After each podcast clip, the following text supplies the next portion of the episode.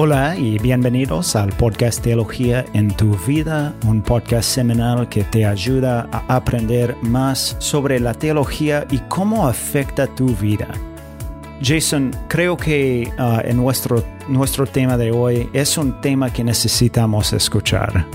E, estamos hablando sobre la suficiencia de las escrituras.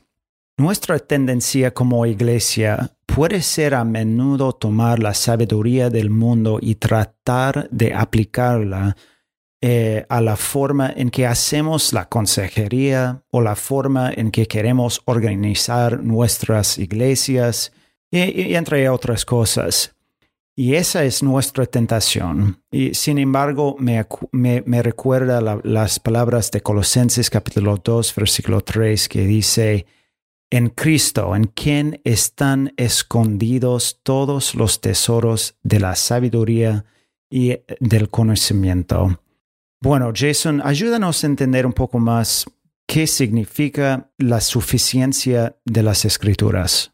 Bueno, gracias Eric y hola. Y creo que la doctrina de la suficiencia de las escrituras es una doctrina que muchos cristianos afirman, pero que tal vez no comprendan completamente. Y en esta serie hemos hablado de la revelación general y la revelación especial. Y aunque la revelación general puede enseñarnos algunas cosas acerca de Dios, y por lo tanto nos hace responsables ante Él, la revelación general no es suficiente para enseñarnos cómo tener una relación con este Dios. Pero la revelación especial, es decir, la Biblia, es suficiente. ¿Suficiente para qué?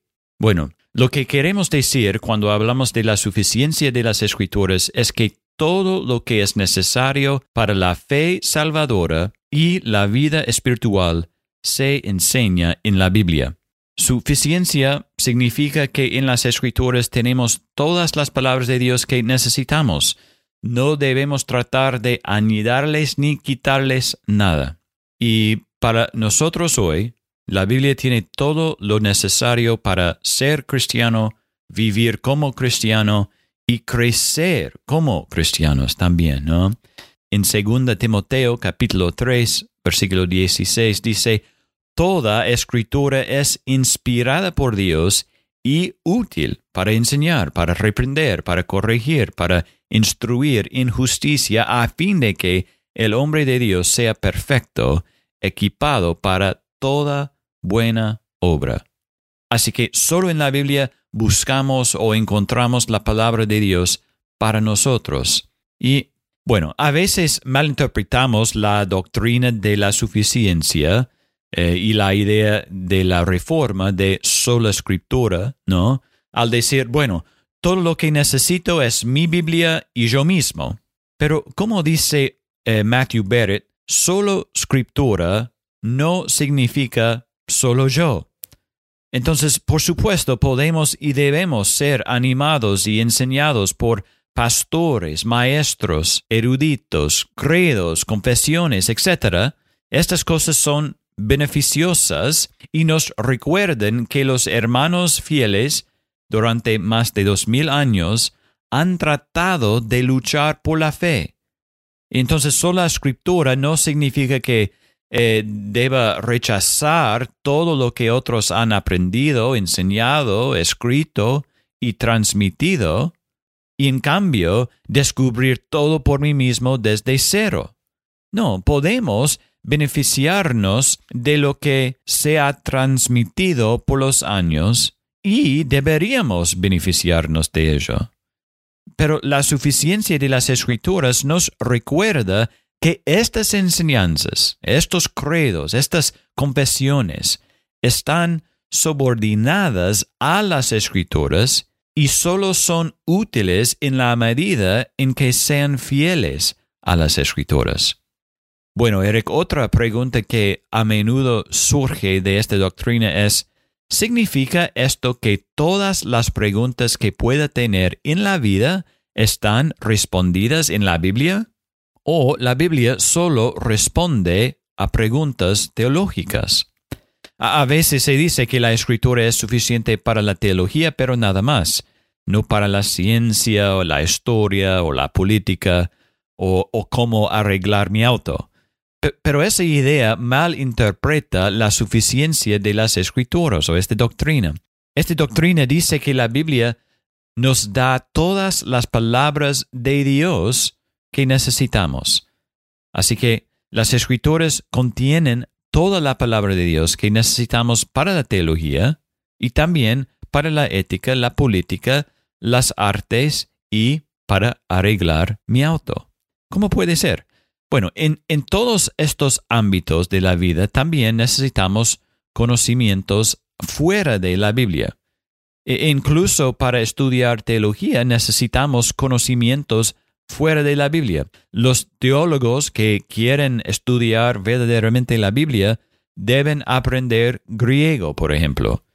Pero la Biblia no nos enseña la gramática griega. Así que incluso para usar la Biblia y estudiar la Biblia profundamente, necesitamos saber cosas fuera de la Biblia. E, es lo mismo con cosas como la ética. Por ejemplo, la Biblia no menciona el aborto. Tenemos que aprender lo que es el aborto de fuentes extrabíblicas. Las escrituras sí dicen muchas cosas sobre el asesinato y sobre la vida humana no nacida. Entonces, cuando juntamos los principios bíblicos con nuestro conocimiento extra bíblico de lo que es el aborto, resulta obvio que no asesinarás implica no abortarás. Entonces, el punto básico que hay que recordar acá es que ningún tipo de conocimiento fuera de la Biblia es digno de ser añadido a las escrituras. Cualquiera que sea la prueba que enfrentemos como cristianos, debemos ir a la palabra de Dios para las respuestas. Eso no quiere decir que otras fuentes no pueden brindar ayuda, pero es muy importante recordar que el mundo no puede ofrecernos soluciones reales a problemas como el pecado o la culpa, la desesperación o la adicción. Y, guardamos esta característica de la Biblia para el final de esta serie porque nos lleva a la próxima serie sobre eh, la consejería bíblica que vas a dar, eh, Eric, ¿no? Así que permítanme terminar con esto. Debido a que la Biblia es suficiente, no necesito salir de la Biblia para encontrar soluciones, terapia o consejería para los problemas que la Biblia aborda. Dios en su amor y misericordia nos ha dado todo lo que necesitamos para la vida y la piedad. Entonces, cuando dejamos que el mundo defina el problema del pecado en lugar de la Biblia, y dejamos que el mundo defina la solución al pecado en lugar de la Biblia, inevitablemente rechazaremos el Evangelio de Jesucristo. Entonces es por eso que digo que la doctrina de la suficiencia de las Escrituras es realmente importante para que la entendamos. Probablemente merezca más estudio, Eric, pero espero que nos muestres cómo esto se aplica a algo como la consejería en la próxima serie. Bueno, muchas gracias Jason. Um, muy bueno, muy útil. Y, como dijiste, sí, la, semana que viene vamos a empezar una nueva serie uh, sobre la consejería bíblica y algunos temas importantes que necesitamos entender en la consejería bíblica. Entonces, bueno, muchas gracias y gracias a todos por escuchar y no olvides que, que pueden escuchar todos los episodios en cualquier plataforma.